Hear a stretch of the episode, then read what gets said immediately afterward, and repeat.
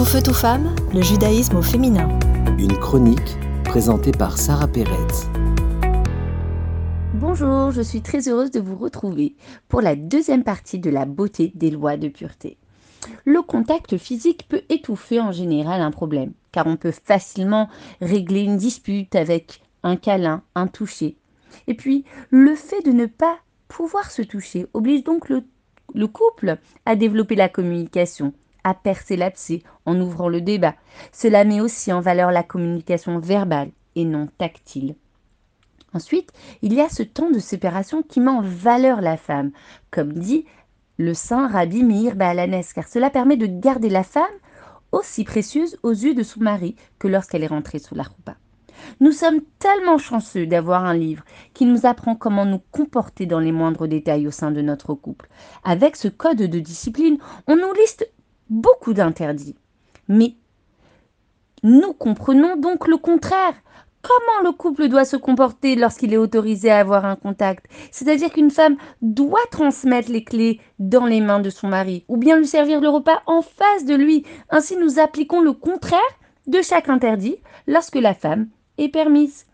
Il existe un proverbe déclarant que le plaisir, ce n'est pas de l'amour, mais que l'amour, c'est avoir du plaisir. Cela veut dire que l'être humain peut avoir du plaisir sans que l'amour soit véritable. Mais une personne qui aime sincèrement sa moitié connaît en son fort intérieur du plaisir, même lorsqu'ils sont physiquement éloignés. Ces interdits transparaissent dans les actes très anodins.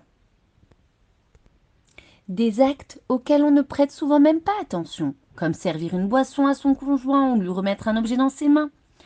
Dieu choisit de nous interdire ces petits gestes afin qu'ils deviennent des gestes d'amour lorsque nous sommes autorisés à les effectuer. Des gestes anodins deviennent un lien et un attachement puissant. Cela produit la magie du contact, car on crée alors de nouveaux nerfs. Avec cette liste d'avantages, et sachant qu'il en existe tellement d'autres, je peux m'engager dans cette alliance avec l'assurance que la Torah me guide et élève mon couple à travers des lois de la pureté. L'impureté d'une idée après une naissance n'est pas un jugement de son état. La femme possède en son sein la vie, et lorsque cette vie prend existence et que la femme donne naissance, l'impureté s'installe. La femme, en tant que partenaire de la vie sur terre, accomplit sa mission.